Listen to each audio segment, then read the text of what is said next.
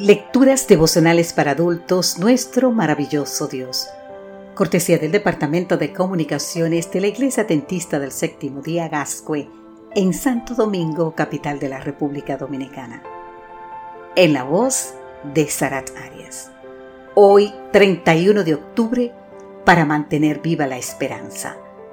El libro de Primera de Corintios, capítulo 11, los versículos 23 y 24 nos dicen, yo recibí del Señor lo que también os he enseñado.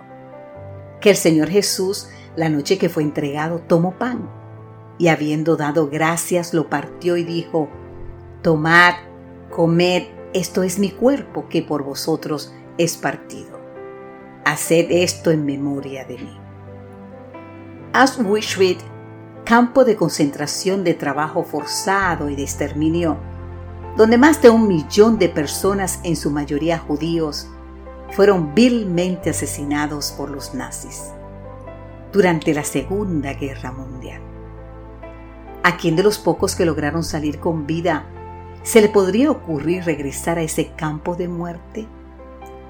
En su libro Keeping Hope Alive, Lewis Smithis habla de un hombre que en compañía de sus nietos de vez en cuando visitaba lo que en un tiempo fue el infame campo de concentración.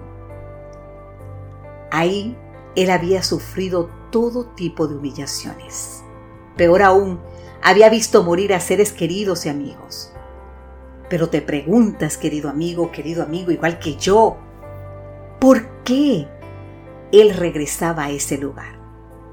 Pero además por qué llevaba a sus nietos e, a ese lugar. Según Smithis, el hombre visitaba ese lugar para mantener viva la esperanza.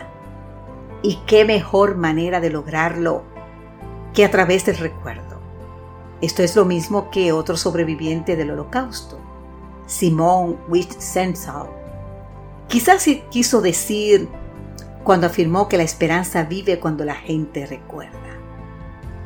Este hombre regresaba a ese campo de concentración, escribe Smithis, para mostrar a sus nietos el milagro de la supervivencia, para enseñarles que aunque el ser humano es capaz de albergar mucha maldad, al final el bien prevalecerá, y para que, al recordar lo peor, pudieran esperar lo mejor.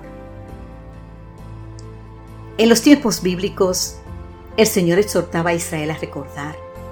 El pueblo debía recordar, por ejemplo, la esclavitud en Egipto, así nos dice el libro de Deuteronomio capítulo 5 y el capítulo 15. ¿Con qué fin te preguntarás? Para que también recordaran que fue Dios quien los liberó. Es aquí donde entra en juego nuestro texto de hoy.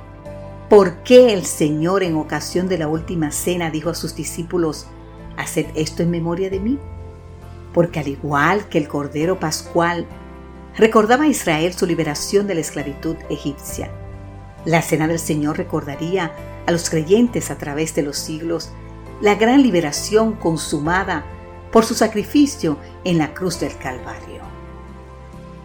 Y para que todas las veces que comieran ese pan y tomaran de esa copa, se fortaleciera en sus corazones la bendita esperanza del regreso del Señor.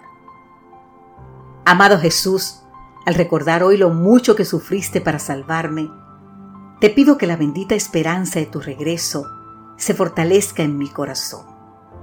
Ayúdame no solo a esperar, sino también a anunciar a otros de ese glorioso acontecimiento. Amén, Señor.